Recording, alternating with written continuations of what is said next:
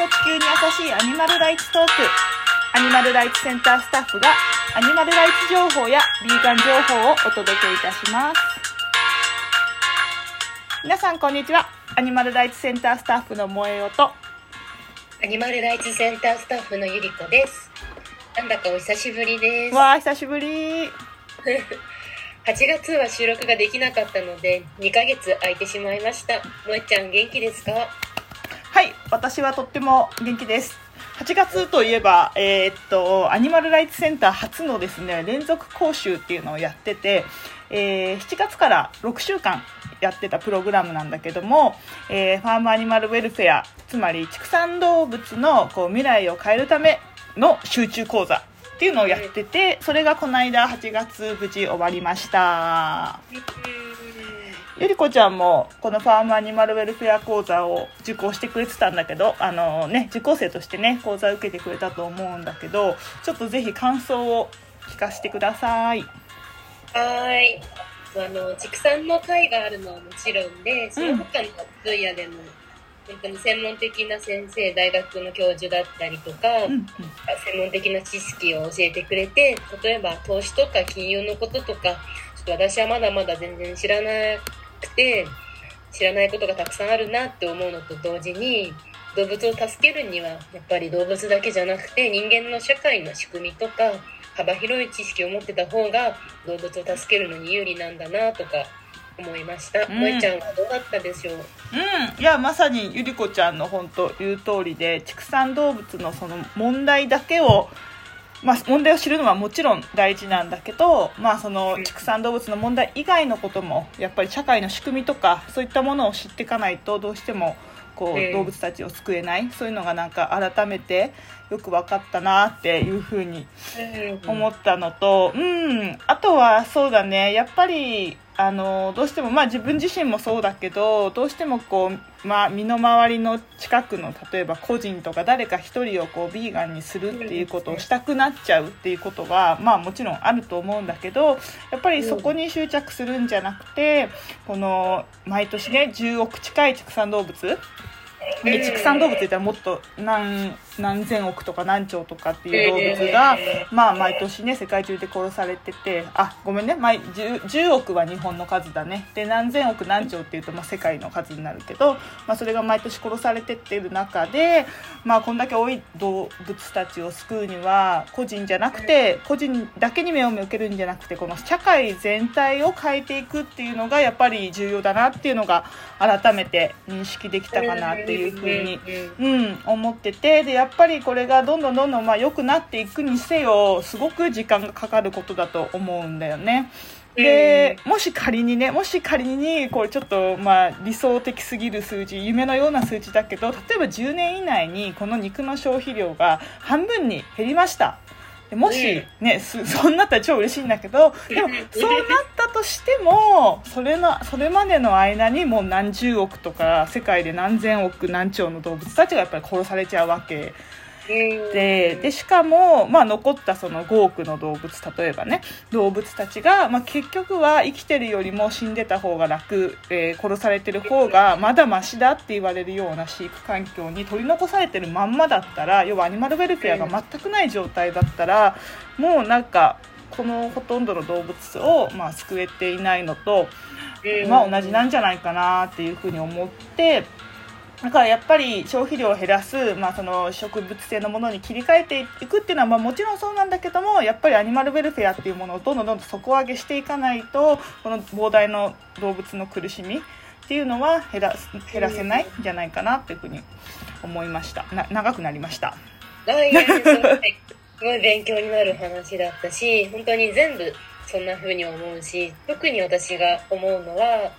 あのアニマルウェルフェアって動物利用を肯定したりうん。食べたい人の言い訳だっ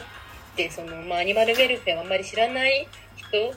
主に知らない活動家動物の活動家の中でそんな風に捉えられることが多い印象なんだけど、うん。実際は本当はそうじゃなくてさっき萌ちゃんが言ってくれたみたいにもう今すでにいる動物たちが近い未来でマシな飼育を受けることができるためにアニマルウェルフェアの考え方が必要だと思うからそのそういう深い部分の意味合いでぱり動物助けることができる。すでにお肉やめているやめかけている活動家とか消費者にも考えてほしいなって思います。うん。いや実は今日まさにゆり子ちゃんにその話をしたかったんですよ。そうっていうのはそう今言ったようになんかこのアニマルウェルフェアをやることが例えばなんかこう企業が、うん、とプラントベースに切り替えないでアニマルウェルフェアをやる免罪符になる言い訳になるんじゃないかとか、まあ、個人の人がアニマルウェルフェアに配慮されてるものなら食べていいからいっぱい食べちゃうっていうその消費が増えちゃうだろうみたいなことを言う人もまあ一部ねいるんだけども、まあ、実際今企業も個人もほとんどそういう動物の問題っていう知らない中でこのアニマルウェルフェアを上げることがもっと動物利用をこう肯定肯定っていうか進めてしまう。っていうことはやっぱりありえない。うんそう。っていうところでそう今日言いたかったのはね、あのーそうなんですよ。その企業がこのアニマルウェルフェアをまあなんだろうな。えっ、と利用利用し始めてる っていうのがあって要はアニマルウェルフェアをちゃんとやってればいいんだよ。ちゃんとやってたらそれは別に言い訳とか免罪符とかじゃないと思うんだけどやってないのにあたかたもやってるように言ったりとかあと自分のそのなんだ自分たちの経営がうまくいかなくなったのをアニマルウェルフェアが金がかかるからだって言ってアニマルウェルフェアのせいにするっていうのがちょうどこの間出てきましてでえっと7月にね栃木県ですごい大手の養豚場が豚熱を出したじゃない？これすごいい結構ニュースになったと思うけどでもうこれが過去最大級の豚熱で5万6000頭の豚をもう全頭殺処分になったんだよねで、うん、今も2ヶ月経ってないから多分今日も明日もこの豚たちは、えー全頭殺害されてる途中だと思うんだけども、まあ、なんとここの大手養豚場がですねあの倒産したっていうニュースが今月入ってきました。で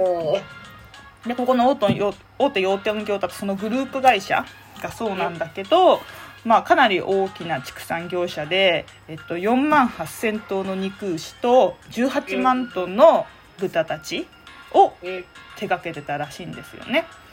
そう。で、まあ、そんな大手な企業なのにこの豚熱が発生した時実は自分たちから報告せずに匿名の人が情報提供したことによってこの豚熱が発覚したっていうほどすごくずさんな管理でやってたわけよだから絶対アニマルウェルフェアとか全くやってなかったのに、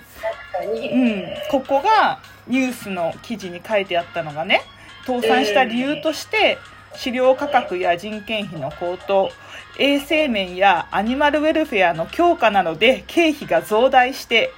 えー収益性が改善できない中、えー有利子負債が重くのしかかっていったるんですよね。これはどう思いますか？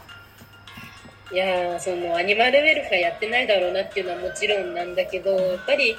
こういうニュース聞いて正直一番最初に思うのはああ豚この間5万6千頭も殺されちゃったんだなってことで、うん。あ命は大事ってすごい自動的ななんか言葉がもう浸透してるけどみんな5万6千頭がどれほど大きい数かってあんまりイメージできてない。うん大きすぎて想像できないよね。そうそうそううんでだからどうすれば想像できるか考えて、うんなんかあの100マスの100マスがある紙を思い浮かべて、そこに点を入れてってそれが豚だと思うとそれが、その紙が560枚分だよってなるほどね。思ったらなんか結構あー豚がすごい整列してるな560枚分もって思ってなんかとんでもない数だよなってすごい思ったしなんか斬新なイメージの仕方だ。あ本当にね考えてほしいのみんなに。あのどれくらい大きい数でどれくらい大変なことなのかって。そのやっぱり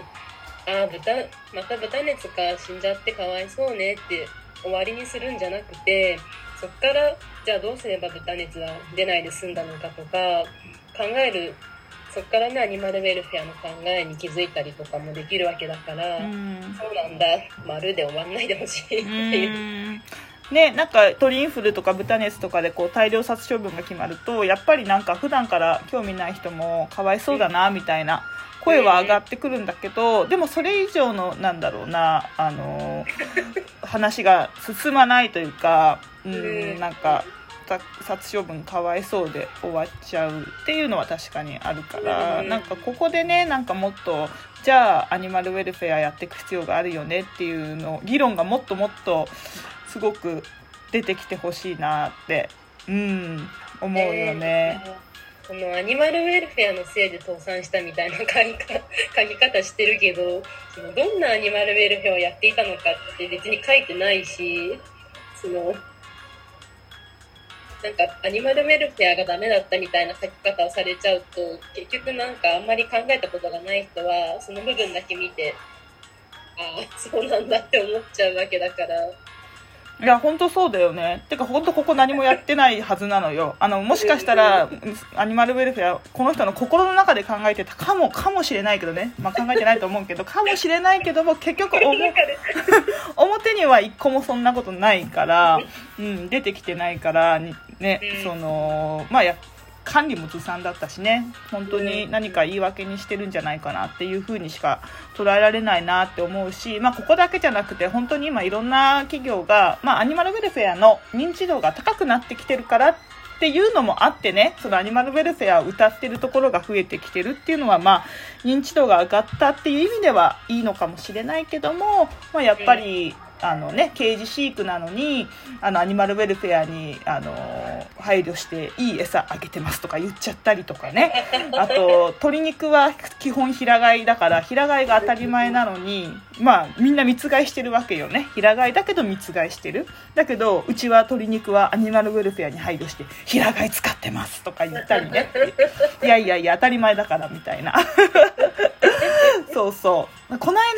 間なんかそう企業への質問あのをね聞いた時にそのアニマルウェルフェアの取り組み何かされてますか？って聞いた時にまあひどかったのがいやうちはアニマルウェルフェアに配慮してあの高い国産鶏肉使っていやいや高いっていうかあれだね。安い外国産の鶏肉は使わないでうちは国産使ってるんですよ。アニマルウェルフェアなんですよ。って言ってきた企業があって。えー、今国産の方がやばいのに。安い外国産の方がまだましなのにってこう、えー、頭のああ知識のあるいい消費者だったらあ何を言っちゃってんだってやっぱ思うわけだよね。えー、なんかその安い海外の鶏肉じゃなくてうちは国産ですっていうその安直な回答は、うんうちは畜産に関して勉強不足なんですって、うん、なんかもう言ってるようなものだけどその販売者たちはそれでいいのかなってちょっと思っちゃうまあだからまだまだこの畜産の現状っていうのが消費者だけじゃなくてこういう企業の人とかにも情報がいってないっていうところでそういうことだよね。だからまあやっぱり私たちはもっと自分たちも勉強しながらそういう企業に声を届けていく。あのいや今も外国産の方がまだマシな飼育してるんですよ。って国産使うぐらいだったら外国産使ってくださいって。そういうことがね、やっぱ言えないと知らないとあそうなんだ。国産の方がいいんだって思っちゃうからね。うん結局まだまだ知らないっていうところに集結しちゃうないつもそうだね。よし。また明日から頑張りましょう。また知らせましょう。いろんな人により多く。はい。なんかちょっとあの着地点着地地点が分からなくなってきたんだけど今日はこれぐらいにしますので皆さんも ぜひあの企業だったりとか生産者さんのアニマルウェルフェアの取り組みが本当にやってるのかどうかそれともただ表の表面上だけなのかっていうのがちゃんと見極められるようになってほしいなっていうふうに思います。ねはいじゃあまた来月よろしくお願いします。お願いします。はい、じゃあねありがとう。